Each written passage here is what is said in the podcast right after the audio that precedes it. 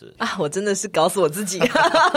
然后还要有磁性这样子，呃对就是可以粘得住这个，磁力要够强。对，因为如果吸公仔太重，嗯、它就会嗯飞走。对，它吸不住对，就是嗯，差一点点，差很多这样子。做出来是觉得啊有点后悔，还是说就是哦，地狱地狱里面走一遭，十八层地狱。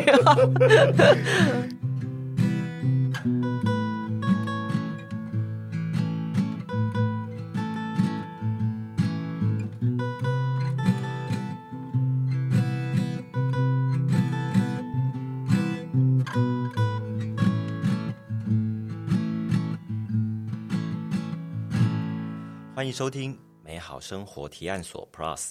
大家好，我是吴东龙。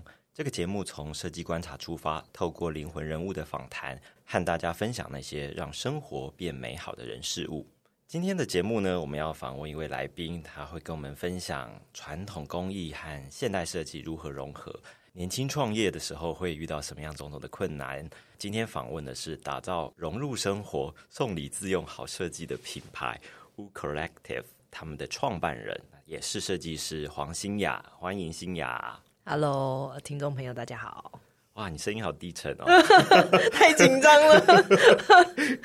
跟我之前看你上很多电视节目的专访，哎，对啊，但是我觉得好像是拍影片的感觉跟纯录音的感觉不太一样。真的，所以今天是难得的经验之一，这样子对，没错，是 第一次。OK，好，非常谢谢新雅今天来到我们的节目。那金雅是 U Collective 的算是创办人，对不对？之一创办人之一，对呃也是设计师。那你们的品牌其实有非常多辉煌的记录哦。品牌曾经被 Louis Vuitton City Guide 选为台北最棒的在地品牌之一，而且很多的商品产品也获得经典设计奖，还有红点产品设计大奖等等，甚至于也作为总统府致赠外宾的伴手礼。那最近还有一些新的作品，品牌很大的特色是它跟席有关，对吗？嗯、对，就是我们的品牌正式呃成立的话，其实是二零一五年啦。但公司正式成立之前，其实我们就已经花了蛮多一段时间在研究台湾的传统的习工艺。呃，我们那个时候就是还蛮因缘机会，其实因为我们最早期的团队大部分都呃是设计师，然后大概在二零一二年前后的时候，那个时候在台湾的设计圈就呃掀起了一股设计结合传统工艺的风潮。嗯哼，对，然后在那个风潮之中，呃，我们那时候就认识那个台湾有一个艺的品牌嘛，YII，就那时候蛮蛮有名的。然后就是台湾的传统工艺跟一些国际级的设计大师合作，嗯，对的作品。那那时候其实就蛮向往，然后我个人也是对于这种传统工艺啊，或是制造的这个东西非常有兴趣，这样子。嗯，对。二零一二年的时候，你其实还在念书，对吗？对啊，我是 一六年才研究所毕业，念的比较长时间就对了，是这样吗？哎、应该说我我大学毕业之后，就是有出去工作两年，啊，哎、是。两年结结束后就才回来念研究所这样。啊，对，因为我看你之前就是在念书的时候是参加一个公益新趣的，嗯，算是一个对政府的计划案，嗯，对，然后要从一百多位的公益师里面去挑对公益师来做合作，对吗？对对对，嗯，所以你当时就挑了习公益，我觉得有一点反骨，是因为 当时只有一位习公益的公益师，是这样吗？对，在那个名单上面，所以你是觉得我要挑跟别人不一样，也也不是啦，就是我们当时参加这个计划的时候，其实呃已经有蛮多设计师跟工艺家有过合作经验。是对，那呃，像例如说陶瓷，然后竹编都是蛮主流，就是设计师会很有兴趣的工艺。嗯对，那那个名单上，我们就是当然就看到，就是这一类的师傅相对来说也比较多。对，对，然后呃，所以我们当下的想法说，哎，我们其实呃，既然我们都要花时间投入的话，我们可以找一个之前没有设计师合作过的工艺，嗯但我们可能从中有看到它的潜力，对，所以那时候就就找找找，然后就发现说，哎，席这个东西台湾有，但是呃，目前好像在台湾的设计师还没有做过席相关的产品，但是国外欧洲其实蛮多艺术家或者设计师都有把席这个材料当做是一个作品的原材料。嗯，对，所以那个时候就说，哎，那我们也可以来试试看这样子。对。如果是作为一个计划案，或者在学生时期的话，以实验性或者是希望可以尝试新的事物来讲，这应该是一个蛮不错的一个挑战吧。我们那个时候其实还蛮，嗯，因为那当时学生啦，然后呃，这个计划它的要求其实没有那么的复杂，是，他就是说啊哈，大大家就是呃五个人如果组成一个 team 的话，那每个人就是提供一个产品出来就就好了。是，但我们那时候就想的比较多，我们就从那个时候就说好，那如果我们这五个作品，例如说自己先设设定一个品牌，嗯，然后所以当时其实，在那个时候，物的 logo 啊、品牌名称什么都已经在那那个时候就设计出来。是，这算起来应该也是有十年前的时间的。可是当时想说，哎，参加这个计划案，然后用洗这个工艺，然后跟。呃，陈万年先生学习，对，但中间有学很长的时间嘛？就是说，学习这个工艺到底要花多少时间，或者是学到的内容大概是什么？因为我们那个 project 就是一年的时间，蛮长的。对，但其实，嗯。说长也没有到，因为整个 project 一年，但是可能你实际上去跟老师学的时间不会那么久，嗯，可能顶多半年，对，所以以我们来说，其实我我不不敢说我自己学的非常的厉害，因为我们的这个 program 它是一年，但是其实当时我们去跟。老师学的时候，老师的那个工作室里面，他是有其他的 program 的年轻人，透过也是政府补助计划，真的在老师的工坊待两三年以上。哦，对，那就是就是更专门，就是要学呃老师在他工作室做那些产品的一些技巧，这样子。所以在这一年左右的时间里面，自己对习的了解大概到什么样的一个程度？还有对于他的技法的一些掌握上面呢？嗯，应该是说呃都可以做，只是说。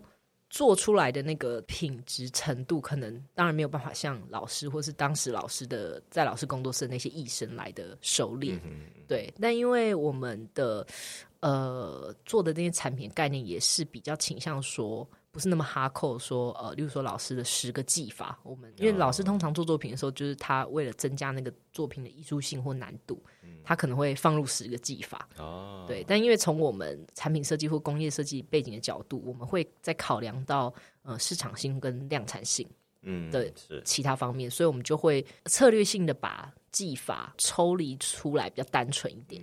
但是在产品的定位啊，或是就是功能上，我们会。更加琢磨这样子。如果从另外一个角度来看，说作为一个设计者，因为新雅是学产品设计、工业设计的嘛，你想要用锡这个材料，但是你花了更多的时间，然后甚至于从工艺的角度去了解，然后再去延伸出说看锡它有哪一些的可能性，就是说不是从工艺的角度，就是说你不是要成为一个工艺师。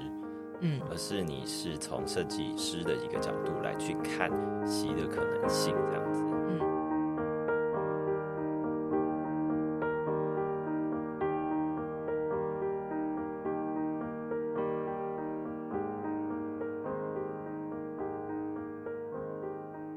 台湾来讲，锡比较多是用在哪些部分？其实传统来说，锡工艺比较常出现的是到传到台湾来比较常出现就是在庙宇。的文化里面，就是现在到比较大的庙，然后你去看那个主要那个神龛上面的灯啊，那个香炉、烛台，如果它是银色的，然后被一个玻璃罩保护的，哦，对，那基本上都是洗。对，所以老师工作室里面做的，他们对他们来说比较量产的产品的话，就是这些庙宇里面的器物。嗯，因为陈万的老师就是他，呃，但他他有。三个儿子啊，他后来他的儿子也都投入这个产业，这样子是对。那他本人的作品就是更朝艺术家的方向，所以他后来做了蛮多雕塑，然后是甚至那种很大型，就是一比一跟人一样大的，然后全部是用洗的，所以他的作品就是天价，然后你要等超久 所以要预定要等很久哦，很久。所以买入他的作品，购入他的作品，比较像是一个艺术收藏。那你自己在研究的时候，你有去想说为什么台湾人比较少用席这个材质的原因吗？有，应该是说，因为就我们去呃，当初在研究这个席的历史或是特性的时候，我们就知道说，呃，清末明初这个席艺传进台湾之后，因为台湾后来有被日本统治嘛，那在日据时期，就是日本推行皇民化运动，但那个时候其实就是呃。不准台湾人使用有中华文化相关的器物，这样子。那个时候就有禁止说，呃，庙宇里面的这些器物的使用。所以那时候被禁止的时候，就台湾的习艺就瞬间就没落。对，所以就一瞬间大家都不太知道说，哎，这个这个东西，呃，会被用在哪里或什么的。对。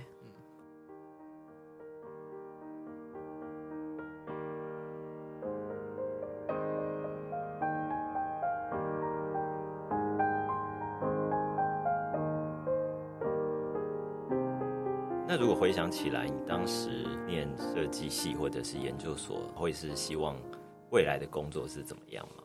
嗯，我那个时候念研究所的时候，其实是有短暂出去荷兰念交换念书这样子。那那个时候就是荷兰的那个 TU Delft 在在荷兰的 Delft，然后他就是有 offer 说，哦，你你们去交换的学生，你只要继续待在那边，再念多少。时间你就可以取得那边的学位，但相对来说，你可能就要放弃台湾这边的学位，这样子是对。然后我那时候其实蛮挣扎，然后最后还是决定回来，原因就会觉得说，呃，我未来其实想要做的东西是怎么样才可以让我这个人或者专业不会那么容易被取代。对，那如果我当然是决定留在欧洲，然后进到欧洲的可能。设计公司或者是公司上班的时候，其实我我做的事情就是任何另外一个设计师都可以取代。那我如果回来，然后找到像这样习的或者这些东西自己去创业的话，那其实因为这个东西就是台台湾的文化嘛，衍生出来的。那我就是本身就是一个台湾人，是对，所以我觉得这个东西是对我自己来说更有价值，这样子。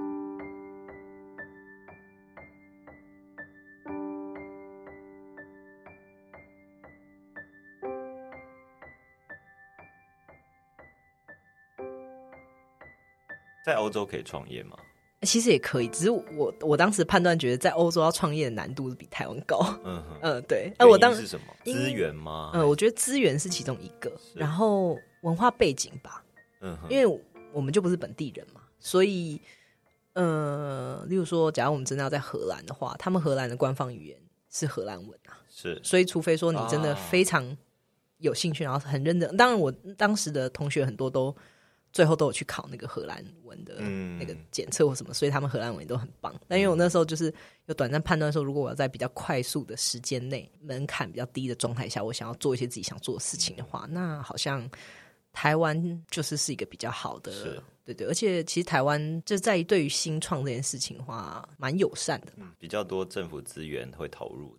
对对对，大家去尝试新的东西。对，然后可能政府资源我们也比较容易取得那些那些 information 这样子。对对，我后来有认识呃有朋友是他就是在欧洲创业，哇，那个时候真的很厉害。对对对，所以在欧洲创业是要特别厉害、特别有钱，还是？哎，我那个朋友他创业的话，他的资金也是也是跟别人募的啦，所以就是也是非常的嗯哼。对啊，因为你回来之后，你做了席的商品，第一个是什么啊？哎，我们最早的话是做一系列的花器啊，就那个东西就还蛮不市场性啊。我自己觉得，就是是一个我们当初学习的席的工艺的一个延伸啦。对对对，那嗯，但是也是蛮因为机会，因为我们是有了那个花器之后，呃，才有遇到很多机会。嗯哼，然后包含说二零一二年，其实那时候我们做这些花器的时候，呃，就有。呃，认识的朋友说：“哎，你们可以去法国巴黎家饰展。然后原因是因为台湾那当时都是这种展览，台湾都会有台湾的摊位。然后他就建议我说：‘哎，你东西不错啊，可以去申请。’我们那时候其实也不是那么理解说，哎，商展是干什么？因为毕竟还是学生啊。那对，那法国巴黎家饰展就是欧洲最大的家饰家用品的商展，这样子。那我们其实那个时候也是为了要申请那个展览，我们就去成立了公司。”后来就很幸运申请上嘛，那申请上以后才知道说，哎哦，原来嗯，例如说台湾甄选时间厂商的话，其他的除了我们以外，厂商就会是什么留园啊、讨作坊，就是都蛮大的。对，所以那时候我们也就是也是蛮开心，就是觉得说，哎，好像我们那当时的青涩的作品有被肯定。你自己觉得当时的那个原因是什么？但我觉得综合的吧，天时地利人和吧，因为当当时也很流行设计结合工艺吧。那如果我们这些东西又是可以台推广台湾工艺的话，呃，那就很不错嘛。某个想法是正确的，这样子，在这个时代背景下做了一个对的决定，这样子。对对，然后你们就开始有透过集资的方式嘛，让更多人看到你们的作品。对，但实际上我们呃，真正做那网络募资的这件事情的话，是一直到二零一六年，是又过了两年，就是去巴黎回来之后，对，二零一六年，然后我们做第一档募资这样子。嗯。对，那其实，在中间的话，我们呃，当然就是从巴黎回来之后，我们还推出了蛮多的不不一样的商品，这样子。然后，但那那个那段时期的商品，就是比较是呃，在就是在如果在光谱上的话，就是在更偏工艺产品一点。嗯嗯。对，因为那个时候就是蛮想要运用我们学会这些传统工艺的这些技法，然后呃，稍微往小量产的方向去前进，这样子。对，但是呃，严格上来说，就是在二零一六年之前，我们的商品都是比较可以说是说，呃，你你如果本来就是对台湾传统工艺很有兴趣，或者对精工很有兴趣的人，你看我们的商品可能蛮有感觉的。但如果你只是一个一般的消费者的话，基本上你是不会花一千多块买一个洗的盘子嘛，那它可能 size 很小。对，那我们就在那段期间也是这样子碰撞跟摸索，然后，所以我们后来才决定说，哦，那二零一六年我们要在募资平台上推出的商品，应该是要在更市场化一点，这样子。真正募资的时候，才会去想说我的对象是谁。对，我觉得对，在那段期间之前，在二零一六年之前，我们就是蛮就是活在自己的 设计师小世界里。这是怎么撑过来的？就是靠寄居在学校里，就 是没有来开玩笑。对啊，还有一些存款的意思吗？哎，其实我们创业都不是那种好，这个时候大家都要一起拿出多少钱，我们要创业都我们都不是这样，我们就是。有点一步一步被推往那个方向。一开始说哦，那呃，我们也想要做一点东西出来。那我们要不要大家拿一点？就我们每个人那当时最早拿的钱其实非常的少，嗯，就是拿一点出来，然后够让我们开发这些东西。那当然那个时候因为不是真的量产嘛，所以开发成本相对来说很轻，很很微啦。是对，那就哎做一点东西出来之后，呃，我印象中我们那时候很早期，我们就找到愿意就是资金。赞助我们的啊的嗯，算是天使吧。严格上来说，天使他就是对我们做的东西很有兴趣。然后，也就是嗯，我觉得在那个时间点愿意投资像我们这种非常新创中的新创的话，通常都是天使中的天使。对，天使中的天使，愿意就是鼓励年轻人做不错的事情。然后当初可能他也没有想那么多，说也不期待我们赚钱或什么，他就是觉得单纯很想要支持我们这样子。对，所以就这样一步一步有确定说，哎，我要。继续发展这个品牌，嗯，是因为得到天使的赞助之后，或者说对于产品概念有更明确、更清晰的一个想法。嗯，我觉得分几个阶段。我觉得在二零一六年之前，就是的这段期间，第一个是我们获得甄选去巴黎嘛。那那时候就是在巴黎发生一件蛮关键的事情，就是当时我们摊位旁边是那个英国那个 Tom Dixon 的摊位，对，然后那个时候就 Tom Dixon 本人有过来看我们的作品。就他没有买，但他就是可能他的设计师有看到，然后因为印象中那时候他们品牌是做蛮多金属相关的商品，然后可能我们的当时推的那个花器的设计或处理的手法是比较没有出现在其他地方的，所以那时候他就有来看，然后就觉得说，哎，就是有名的设计师在看我，那当时很单纯嘛，就是一个看到明星，哎，看到明星，对，又是自己领域的明星这样子，然后觉得说啊，有被。肯定到，然后回来的时候就是就觉得说，哎，那我们要不要就再再多做一点其他的商品？对对对，所以那一段期间是有点这样，然后可能我们当时就。也蛮勇敢的，对，我们就说啊，那我们去跟通路谈谈看好了，所以我们就做一些东西就上通路卖。那但是那时候对于商业或者是创业啊、金流那一些东西，我们都不是到太了解，呆呆的，然后有点冲，对对对，冲再说，对对对，然后一直到二零一六年，就是我们上木资平台就推出我们算是明星商品，就是浪云纯酒器系列。那那时候其实。呃募资的结果也算不错，所以我们就是。觉得说，哎、就第二阶段就也有在往更大众的方向去，也有受到一点肯定，对，所以我们就这样就是到一步一步慢慢的被推向这个深渊。嗯 对，因为前半部在讲的其实就是席的工艺，当它转换成纯酒器这个东西，就是有酒。但是我们平常就会觉得说，哎，这个酒器好像纯酒器，它好像是一个只是一个醒酒的东西而已。嗯，但是你们又开发出说席它可能会有的不同的功能性，嗯这个是后来才想到的吗？还是说一开始就知道席它有一些比较特殊的性质，还有一些作用？就是我我们其实早期在研究这个材质的时候，蛮多资料都是，当然台湾的传统文化这些东西，或是中国那边的席的历史，我们都有了解，但是呃，有很大一部分的资讯是从日本那边来的。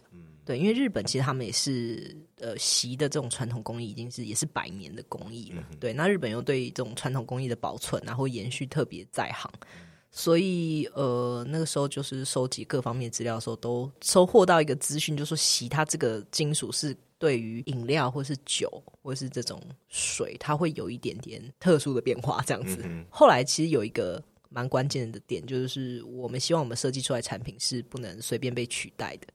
对，那如果我们只是一个把席做成一个摆饰或什么的话，那我用其他材质也是很容易就被取代嘛。对，但它针对饮料或酒会改变这个口感的功能是比较难被其他的金属取代这样子。所以我们当时二零一六年的时候觉得，哎、那我们应该要朝这，因为喝酒的人蛮多的，嗯哼，对，所以一定是有人会需要这个功能。嗯，对一个商业考量，然后一个是席本身它的特性。但你刚刚没有很明显的讲到说席它的特性是，嗯，席它其实就是最明显就是喝酒。那像喝烈酒的话，它可以去除烈酒的辛辣跟苦涩，它会把那个酒感降的比较低。那相对来说，你就可以喝到酒在酿造过程中会产生其他的香气或层次感。那如果用席喝红酒的话呢，就是会加速红酒单宁的软化。对，因为有时候红酒刚开的时候，它会比较那种酸涩的味道嘛。你把这个单宁在快速的降低之后，你更快的喝到那个也是一样红酒它的葡萄的一些层次感。哇，其实就是很多种酒都可以啦。就是清酒的话，就是可以让清酒喝起来比较甜。然后呃，如果喝啤酒的话，它有效果，因为像。比如说精酿啤酒，它可能酿造的这些过程也比较多、比较繁复，所以它会产生比较多的层次感。那你拿锡喝啤酒的话，那个层次感会增加，然后也会减少呃苦涩感。然后像喝水、喝茶、喝咖啡，其实都会有效果。呃，尤其蛮特别，就是我们后来有跟呃实验室合作，就是把锡放进水里面这件事情做了一个科学的检验。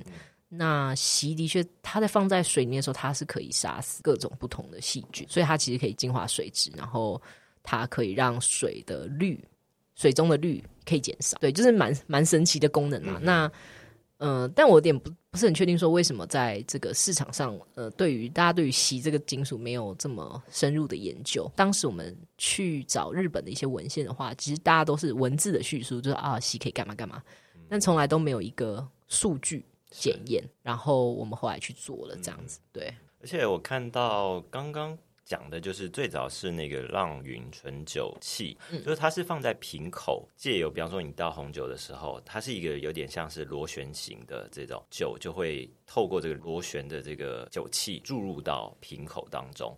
这是一种方式，就是把它放在瓶口。当然也有，比方说你比较细长的那个清酒针嘛，嗯，那那个直接把它浸泡在酒里面或者是饮品里面，这两个差别是什么？呃，那时候我们在设计这个系列的时候，就是有刻意把红酒跟其他酒类分开来，因为红酒它比较特别，是因为它对于就是氧化这件事情，它是比较就是明显会有差别的。对，因为像我们传统说醒酒，醒酒其实就是红酒接触空气之后让单宁软化的过程嘛。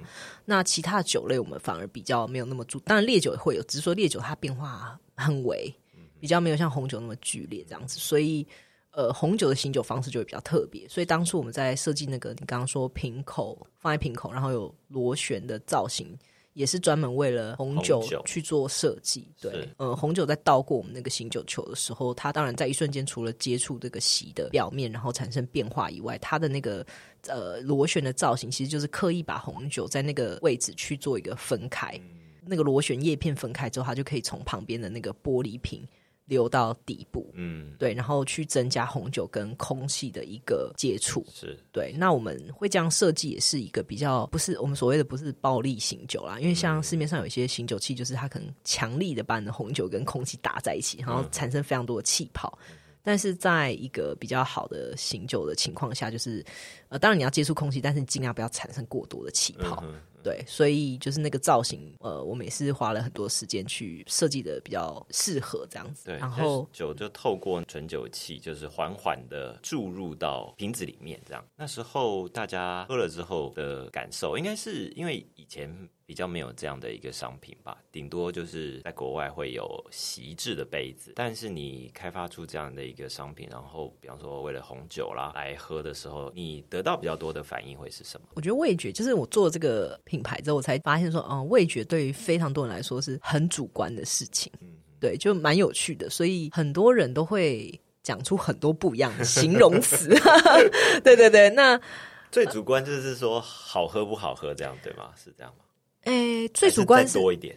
就是蛮多人会说，因为我们每次展览的时候，我们都会让大家试喝，因为就是这种东西就是空口白话嘛，你想很烧钱的，每次展览都要准备很多酒。还好还好，对，就是我觉得是我们家产品是要让大家实际体验，大家才比较有办法知道说啊它效果是什么。那蛮多人都会说觉得酒变得比较甜，嗯哼，对啊，这个是比较一个广泛的，就是大家会用的词汇。但嗯，我有深入去就推测，就是大家会觉得酒变得比较甜，是因为大家的舌头就比较不会喝到那个很重的酒精感。哦，对，因为像有时候你喝酒很酸涩，或者说很很烈、很刺或很辣，那它会让你的味觉稍微有点麻痹，因为人的味觉是蛮敏敏感的嘛。对，那你麻痹的时候，你就会比较难去喝到其他的香气是或是味道。对，所以降低这个酒精感，会喝到比较多酒本身的香气的时候，你会觉得说，哎、好像酒变得比较甜，但真的是本身酒的甜味这样子。是是。然后你透过集资，这个算是蛮成功的吧？第一次的一个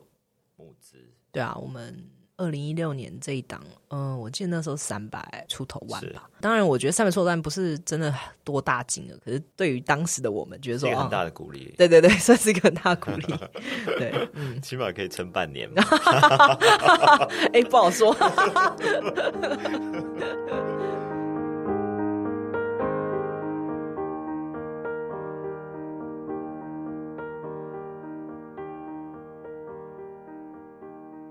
那这个改变对品牌的影响会是什么？嗯，我我觉得就是从做了这个商品之后，我们就是更明确知道说，其实我们走的是对的方向，就是说，呃，我们想要在公益或者在这个量产的这个，嗯，或者说大众市场之中取得一个平衡嘛。嗯哼，那呃，我们是做了很多种不同尝试，但是二零一六年那一次的尝试算是算是觉得蛮蛮蛮对的，蛮是我们想要做的这样子。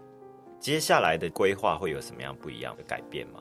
嗯，就是从做那个呃醒酒器开始，我们就是后续其实，在二零一八年、二零二零年等等，我们就是陆续有推出跟饮料相关或者酒相关的各种不同的系列的商品，然后甚至我们有做喝茶的茶器这样子。对，所以呃，当然我们从呃，二零二零年开始做的一些呃，像啤酒杯等等的，我们就除了跟席这个工艺去做合作以外，我们就还就会跨出席吧，就是跨跨出席这个工艺的领域，我们就开始跟呃台湾新竹的，例如说玻璃产业啊，然后或是今年我们做的新产品，就是有跟竹山的工艺家合作。嗯哼，对对，就是因为我觉得我我的我个人的初衷是我对于这种传统工艺或是制造的流程非常有兴趣。嗯，对，不是因为说哦这个时代趋势，然后好像流行一波结束以后就、就不想做这个，但是这是我一直以来都很有兴趣的领域。还是对设计最有热情。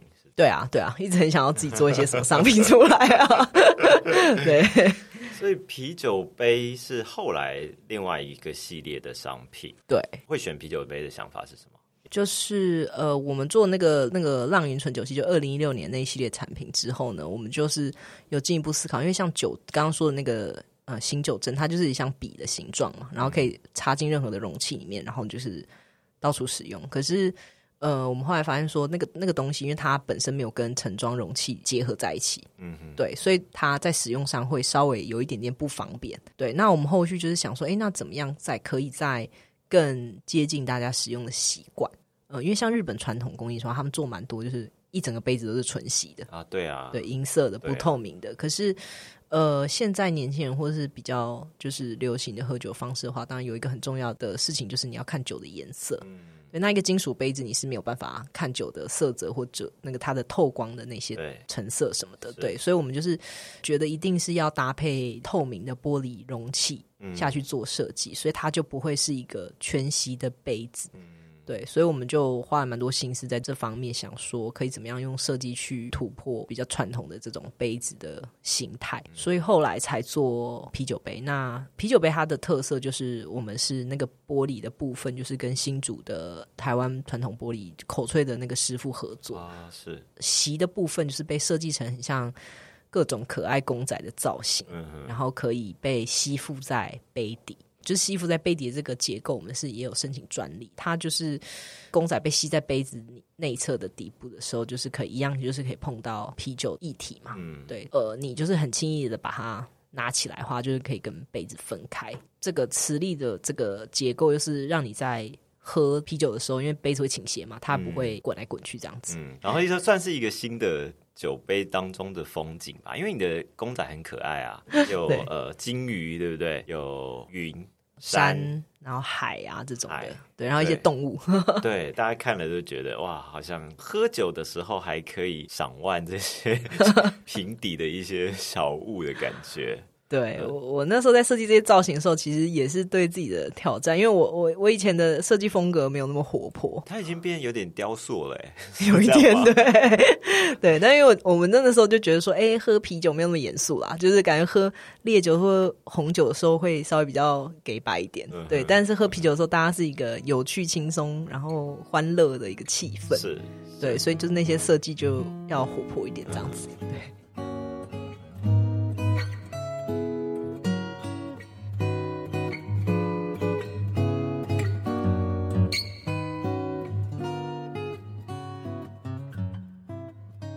今年你又推出新的，就是烈酒杯，对吗？对对，我们今年就是呃，就是推出那个威士忌杯。威士忌杯，我觉得看起来比啤酒杯的难度更高。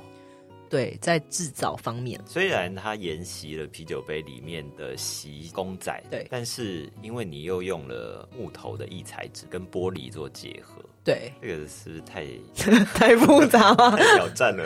嗯，对，就是设设计出来的时候觉得很棒，然后真的在跟那个就是志成那边讨论的时候，觉得哇，哦，真的。又又开了一个难题给自己，这样子，所以 它的整个制造的成本啊，时间都会相对更长。对啊，更长，然后更高制造成本，然后难度也更高。对，因为呃，像如果我们要做威士忌杯的那个玻璃材质的话，个人觉得会比啤酒杯要求要更高、更透，然后可能就是要用到，例如说水晶玻璃的等级，要比啤酒杯更薄，才会比较符合那个。呃，威士忌杯的容器的这个要求，这样子。可是它又是另外一个 TA 了，就是不同的族群了，是吗？那我觉得这一群 TA 就是又在更回归到我们二零一六年当时做的那一群，就是因为二零一六年推出那个浪云纯酒器系列，呃，症状的部分，其实那时候我们的设定是主要是用在烈酒。对，因为席其实它在呃以它的对于酒的变化的明显度来说的话，就是烈酒是最明显的。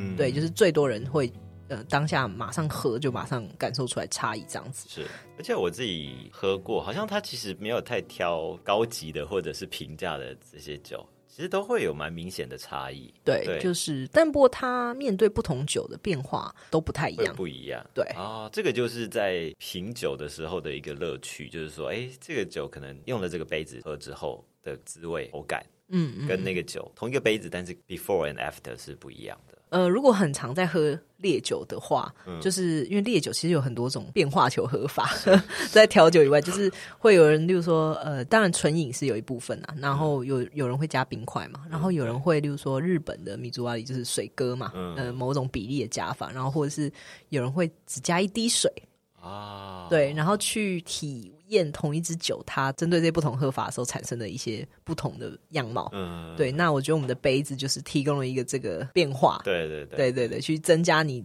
喝这支酒的乐趣，这样子。对。那你自己设计的时候，有觉得做这个工作有一些职业伤害，还是职业福利？你说我的肝吗？喝 喝太多酒伤肝，喝很多酒一直试。对对对，蛮蛮幸福的。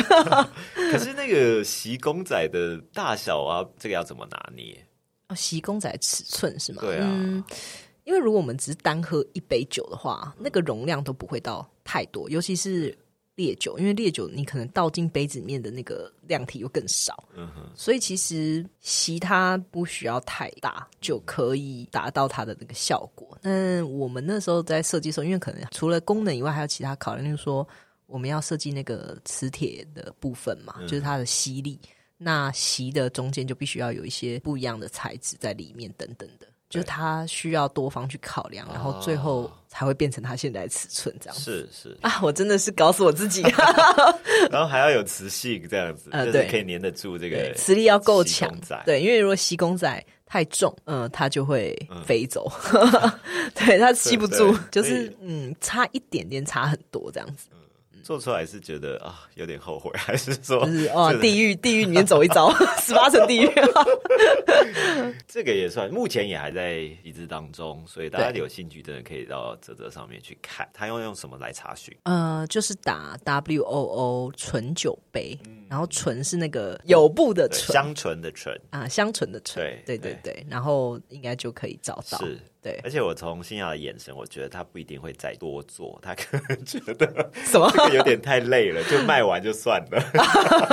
对，真的是我们就是制造那个部分，他们也觉得这是一个呃很挑战的商品，对，所以就难难度蛮高的啦。对对对，哎，都是 made in 台湾嘛。对，没错，台湾制造的。对，所以真的没有考虑一下，把那个洗公仔做成那个冰箱贴之类的。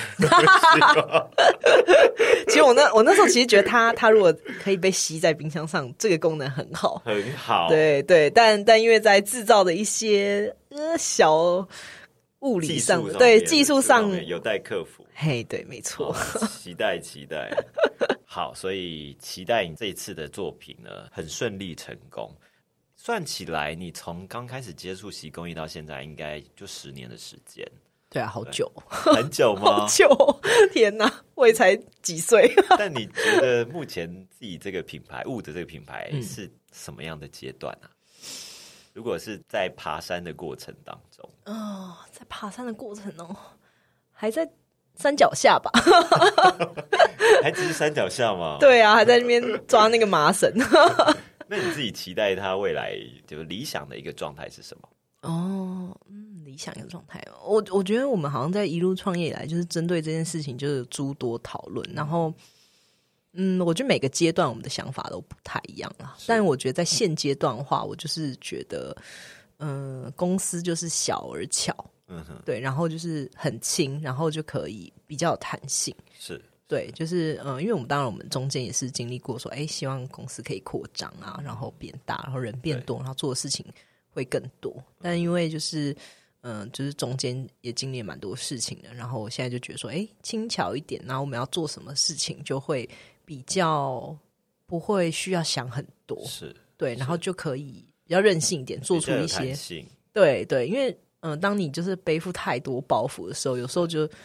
呃，品牌的方向或者产品的开发就会有点偏离初衷。是哎，嗯，就是我后来就是有有有思考，就是说，蛮多人创业是可能他诶觉得哪里有机会点，然后他去用这机会点，然后有有有赚钱或什么。但我我觉得我在做这件事情比较像是说，这是我热爱然后热衷的事情。可以一直做下去。对，然后我希望就是，哎，这个东西可以就是赚钱，然后养活我自己的那种感觉，这样。对，然后我自己就可以了。是不是愿望非常的小。好，那这个部分最后一个问题是说，如果现在的新雅要跟当初十年前的新雅给他一些建议或是忠告的话，你觉得他要注意什么事情？还是你就默默的在旁边看，一句话也不说？嗯，哇，真的是一个，我想一下哦，我没有想过这个问题。嗯，我可能觉得要再放松一点吧。嗯 对，因为我我我个我自己的个性就是蛮工作狂的，就会有点工作跟生活有点很难分家。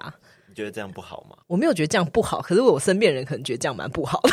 哦，对对，就是可能就会好像嗯牺牲蛮多生活，但因为我觉得我的工作就是生活一部分嘛，对，就蛮热爱的，所以但我觉得就是到这年纪就也会觉得说啊，那偶尔应该就是稍微抽离一下工作，是对对，就是休闲一下，去去干嘛，去看看展什么的，是是是，对对对，嗯，所以就是要跟十年前的自己说，就是要开始放松一点，对，relax，就是放松之后，就是得到更多可对能性。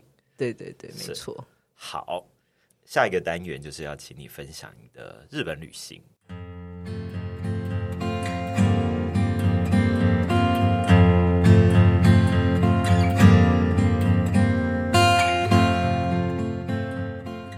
刚刚一直有提到日本嘛，对，对，所以如果请你分享你的日本旅行，你会觉得哪一个部分是很值得跟大家推荐的？哦，我自己其实蛮喜欢去日本旅行的，我自己也去过好多次。然后呃，但我我我去的地点都蛮集中在呃东京、京都、大阪，就是还是主要城市啦，嗯哼，跟富山这样子。是当然，富山等一下可以就是再讲细一点。那我自己去去玩的那些旅行的话，呃，我觉得就是因为蛮喜欢日本文化的，对，然后包含说他们的工艺等等这些东西，所以呃，我去的话也是都会去看展。然后我甚至有一次专门去京都，是因为有认识的朋友刚好在一个 hotel 里面有办一个展览，然后那个哦展览是艺术跟工艺结合的展，然后我是专门去看那个展这样子。对，然后其他的话，我也蛮喜欢一些二手或者古董的东西。嗯对，所以嗯、呃我记得应该是京都吧。我那时候京都的时候，我还有自己做了一个，就是京都市区附近所有的各种二手或古董的店，然后一间一间去逛这样子。哇对，然后就蛮过瘾的。然后，对啊，所以我我的我的旅行方向比较是这种路线好的像还是跟工作没有太大的，区别吧。好，真糟糕。最不没有区别的应该就是你刚刚讲的富山吧？哦，富山对，哦对，说说到富山，就是为什么会去富山呢？因为富山就是比较呃，我平常自己去旅游的时候不会去玩的。啊，对啊，一个地点，对对对一般台湾人应该很少说啊，我去富 我去富山玩，就是也不会这样。对，但因为那一年刚好是一个因缘机会，就台湾的那个那当时还是台创，嗯。就台湾设计研究研究院。的前身。然后那个时候他们那年想要推台湾设计日本制造，呃，所以他们就跟富山的那个就是公益的那个单位合对，但但是那个那个比较像是富山的台创，嗯哎、的那个角色，是对对，富山富山创意设计中心嘛，如果我没有是。记错的话，对，然后他们就两个单位有接头，然后就让我们品牌设计师过去富山那边参访。是对，那为什么是富山呢？是因为富山他们那边就是是金属制造的一个重镇，嗯所以有很多，例如说铁器、铜器、锡器等等的制造工艺都是在富山。嗯哼对，那所以我们那时候就去参观了蛮多富山的制造单位、工厂嗯、品牌。对，所以像呃，如果对于日本的工艺品牌比较熟悉的话，什么能做啊，嗯然后对，呃，有一些好像呃门铃的，嗯就是都是一些金属加工的，铜的这些哎、铜的，对对对对，然后锡的，然后那时候还做，反正就是这一类的工厂都集中在那边。是对，我们就一趟全部参观，然后跟那边的工厂也有一些交流。对，所以就是是一个蛮特殊的体验。感觉还是一个工作之旅 呀、这这这就是我的生活吗？有没有放松的地方啊？哦，有啦，就是会去泡钱汤啊，好开心。我最喜欢去日本钱汤了。我容易满足。对对，我的我的快乐都很微小。好，那你下一趟的旅行有特别想去哪里吗？日本？再来，再我又要去东京，七月的时候去，东京？对，然后是品牌展览，又是工作，啊 哦，就是那个东京的那个那呃个，Design Tokyo。啊，对，Design Tokyo 对的对展览，。在 Tokyo 比赛哦，对，哎，没有啦。不过我再来五月，就是 马上要去，马上要去那个那个冲绳，冲绳哦，冲绳就纯放松，对对对。你不会再去冲绳去看他们的工艺吧？哎还有我喝酒，我那时候去冲绳，我真的有去他们，他们有一条叫工艺街哦，嗯哼，对，但冲绳的的工比较传统工艺是比较淘气的，的，对对对然后对蛮有蛮好玩的，蛮有趣的，很可爱。东西。预祝这个新雅就是在冲绳或者是在东京，那东京的展览就顺利啦，对不对？应该现在也蛮多产品系列的。对对，那如果大家呃有去新竹的话，你在新竹也有一个店，对不对？